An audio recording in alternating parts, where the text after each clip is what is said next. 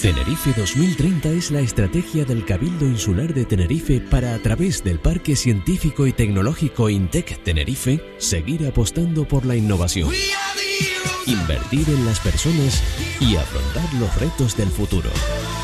Con 2030 nos ponemos al día de la innovación.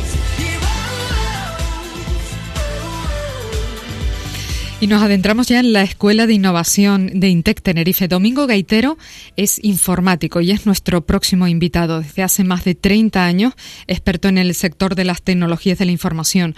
Docente en varias universidades, su conocimiento en esta materia lo ha compartido en numerosos simposios nacionales e internacionales. Involucrado con la calidad del software, ha sido vicepresidente del Comité de Tecnología de la Información y la Comunicación en la Asociación Española de Calidad durante 10 años y es autor de varios libros, entre ellos la metodología métrica 3 de la que fue uno de sus creadores. Especializado en este campo, ha ayudado a pequeñas y medianas empresas a diseñar e implementar sistemas de gestión de calidad. Y ahora forma parte del equipo docente responsable de la capacitación y el seguimiento del proyecto Escuela de Innovación del Parque Científico y Tecnológico INTEC Tenerife. Domingo Gaitero, bienvenido, buenos días. Hola, buenos días, ¿qué tal? ¿Cómo estáis? Muy bien, este equipo al que nos referimos está integrado por profesionales centrados en procesos de transformación educativa, en metodologías de aprendizaje que son innovadoras. ¿Cuál es su responsabilidad en la Escuela de Innovación? Bueno, dentro de la, de la Escuela de Innovación, eh, digamos que tengo dos responsabilidades. Eh, una que es eh, la que menos hago y la que más me gusta, es la colaboración en todos los programas o talleres eh, que ayuden a la capacitación tanto de profesores como de alumnos en, esa innovación tecnológica. Y luego la segunda, que es mi principal eh, función y desde luego la que, la que más me gusta, que es eh, el aseguramiento de la calidad, el control de calidad, de que efectivamente de que el servicio que estamos dando obtiene los resultados que buscamos y los mejores resultados que, podemos dar. La Escuela de Innovación surge con el objetivo de crear un programa de aprendizaje basado en competencias, dirigido especialmente a la población infantil y juvenil de Tenerife, que sea pues una formación complementaria a la educación formal y en cooperación con instituciones educativas de la isla. Una de esas competencias es la tecnológica y su vinculación estrecha con la innovación vaya resulta como indiscutible. Pero si tenemos que hablar de ella como habilidad, ¿qué nos diría? Bueno, vamos a ver. Eh, lo primero es que tenemos que aceptar eh, que estamos en una, en una nueva época. O sea, eh, hace unos años yo me acuerdo cuando, cuando empecé que muchas veces esto de la tecnología, que entonces ni siquiera se hablaba de tecnología, sino de informática, mm. parece que era una moda, ¿vale? Y que estaba, además siempre ha existido el mito este de que los informáticos cobramos mucho dinero. Y entonces, bueno, pues era como una moda, era como un trabajo de moda. Eh, esto ha evolucionado y hoy en día la tecnología no es ninguna moda. La tecnología es el camino eh, o, la herramienta que vamos a, tener para, sobrevivir en, este nuevo mundo. Entonces, la competencia de la tecnología eh, en sí mismo tiene varias, varias competencias. Por un lado está el aprenderla, además hay una parte, por así decir, soft, hay una parte creativa, eh, la creación de software, la creación de, eh, de diferentes aplicaciones. Hay una parte más ingeniera, o sea, hay una competencia que por así podríamos decir que es ingenieril en el aspecto de crear eh, aparatos, de crear herramientas, los móviles, los wearables, estos que hay y tal. Y luego hay dos cosas muy importantes. hay una competencia que podría llamarse o podría ser asociada a la resiliencia, mm porque eh, la tecnología tiene una maldición y es que nunca terminas de aprenderla. Entonces, lo bueno que tienes es que empiezas pero no vas a acabar nunca. Entonces, eh, de hecho, ahora mismo estamos ya no en la ola, sino estamos en un tsunami realmente tecnológico porque las novedades ya casi superan, no, no ha aparecido una nueva tecnología y ya se ha mejorado, o sea, es de una rapidez terrible. Y luego la cuarta competencia que, o, la, o la cuarta capacidad eh, que queda es la aceptación de la, y es la más olvidada, por cierto, es la aceptación de la tecnología. Eh, hay personas, todos los que ya hemos cumplido los 35 y más, eh, rechazamos o, rechazan la tecnología. Hay gente que no la acepta, hay gente... Entonces, eh, hoy en día un nativo, todos estos chavales que estudian en, en la escuela y tal, mm. eh, no se pueden permitir ese lujo de rechazar la tecnología. Entonces, el miedo a la tecnología, pues es también, ese enfrentamiento a la tecnología es otra parte eh, a trabajar. O sea que, como ves, hay un, un conjunto ahí de aprender, seguir aprendiendo continuamente y además enfrentarte al miedo. En su blog, de hecho, en la bitácora de domingo, le he leído cosas que aprende usted pues de los deportistas, de la gente generosa, de la gente inteligente, dice, de los mayores y también de los jóvenes. Y de esto resalta usted ¿Esto qué tiene que ver con, eh, con esto que ha nombrado, del miedo a la tecnología? Porque dice que los jóvenes, en general, tienen cero miedo a la tecnología. ¿no? Entre los adultos sigue existiendo ese miedo a la transformación tecnológica, a la transformación digital, ¿no? Bueno, el, eh, los jóvenes eh, es lo que ahora mismo se llaman nativos digitales. Ya han nacido, yo ya han nacido con un móvil en, la mano. Hmm. Yo siempre pongo el ejemplo eh, porque me gusta poner ejemplos, eh, los tecnólogos muchas veces pecamos de poner ejemplos súper complicados. A mí me gusta todo lo contrario, poner ejemplos muy sencillos. Yo me acuerdo de pequeño que en mi casa el televisor lo tocaba mi padre. ¿Eh? Entonces había dos canales hmm. y la televisión lo tocaba mi padre. hoy en día el que programa el vídeo y la TDT y esto es mi hijo pequeño. ¿Vale? los niños ahora mismo han nacido sin miedo a tocar. Eh, tienen el dedo este con el que cogen un móvil, eh, cogen un cajero automático, cualquier cosa. Nosotros hemos tenido un componente cultural eh, de exigencia, de restricción, de miedo, que bueno, pues afortunadamente todos estos jóvenes no lo tienen. Para ellos es un reto y es su mundo. O sea, es una cosa que admiro. Yo cuando veo a los chavales manejando sus móviles y cogiendo ir ahora de vacaciones con un adolescente es increíble. Ellos te buscan el taxi, te buscan el hotel más barato. me da una envidia terrible. Me da una envidia terrible. Y es hacia eso, hacia lo que, hacia lo que tenemos que, que, tirar. el, miedo realmente está en los, en los que no, en los que ya no somos tan jóvenes. Ya. ¿Y cómo se superan esos reparos? Bueno, pues vamos a ver. Esos reparos eh, se superan primero aceptándolos, ¿vale? Eh, vuelvo a los ejemplos. Eh, cuando conducimos, yo siempre pregunto que si sabemos por qué cuando conducimos un coche el parabrisas es más grande que el espejo retrovisor. La respuesta es muy sencilla. Yo voy hacia adelante y necesito una, una visión amplia. Yo no montaría en el coche con alguien que va conduciendo mirando al espejo retrovisor. Bueno, pues aquí ocurre lo mismo. Eh, tenemos que mirar hacia adelante. Eh, la nostalgia, el cómo lo hacíamos nosotros de pequeños, el cómo lo hacíamos, bueno, pues son circunstancias que han cambiado. A mí me encantaría que mi hijo disfrutara de una biblioteca y que fuera por la tarde y viera todos los libros que hay y cogiera el libro y lo ojeara, pero envidio a mi hijo porque en su móvil tiene más accesos a libros de los que he tenido yo en cualquier biblioteca. Hmm. Entonces, son nuevas épocas, son nuevas situaciones y, y, cada vez vamos a tener más acceso y más posibilidad de hacer más cosas, ¿vale? Entonces la nostalgia, pues la nostalgia es un enemigo muy, muy grande, ¿vale? Y luego también en la parte de las personas un poquito más mayores, eh, el miedo. Eh, ahora mismo eh, estamos todos los días, el otro día escuchaba yo en, un programa en televisión que decían que había como doscientos y pico mil nuevos puestos de trabajo gracias a las tecnologías, a las nuevas tecnologías, se perdían algunos puestos de trabajo, pero se multiplican todos los que salen. Eh, todos los que aparecen nuevos. Entonces, bueno, pues ahora hay un mundo apasionante de nuevas profesiones que, bueno, pues que no tienen que ver.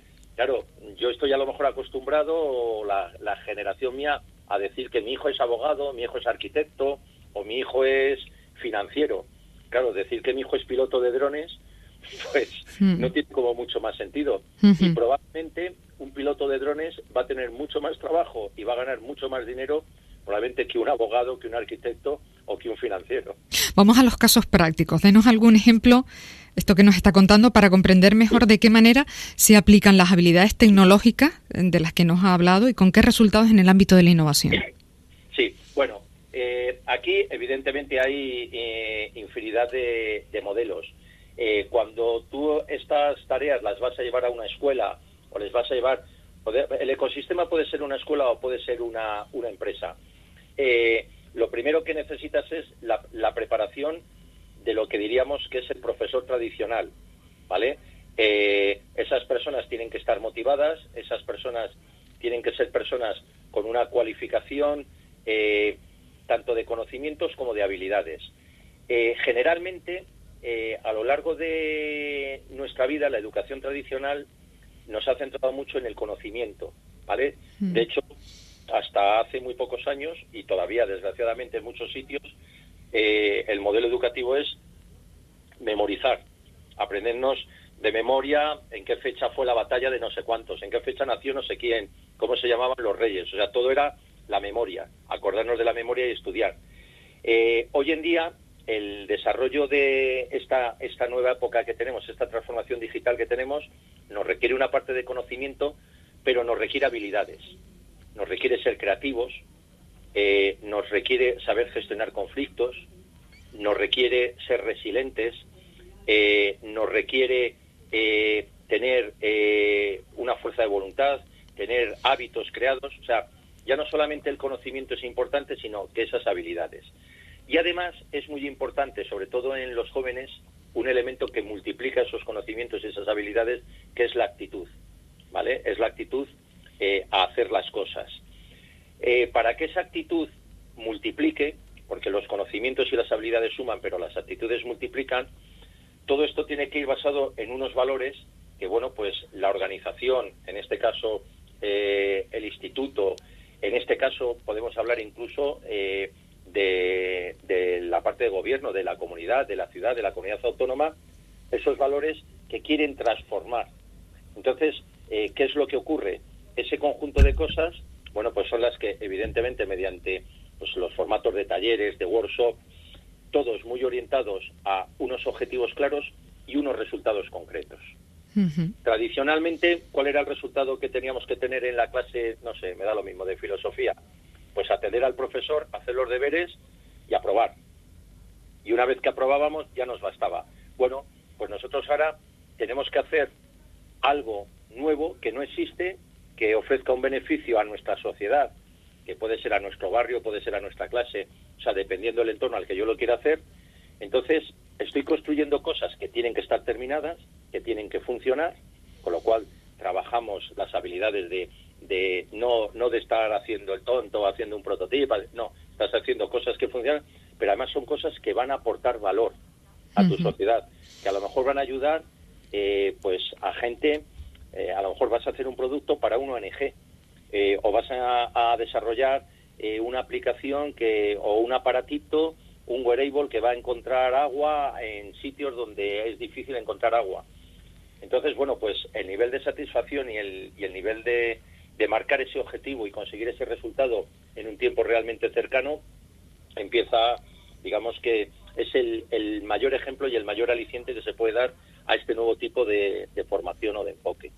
A través de la estrategia Tenerife 2030, el Cabildo de la isla plantea el desafío de una isla innovadora, abierta al exterior, ultra conectada. Como experto en tecnología, ¿de qué manera cree que se puede alcanzar este objetivo? Bueno, eh, eh, a mí me, me, apasiona y me enorgullece estar en, en un proyecto que tiene el objetivo en el 2030 madre mía, si yo no sé lo que va a pasar en el 2020. o sea, la, es, es tan grande, es tan grande el, abanico de posibilidades mm. que tenemos que ahora mismo para mí sería, no sé, eh, sería imposible decir en el 2030 ya vamos a tener, fíjate, eh, voy a hacer un inciso. Eh, ¿Te acuerdas del año 2000? El efecto 2000, hmm. que era un poco pues cuando todos pensamos que el mundo iba a cambiar. Sí, sí. ¿vale?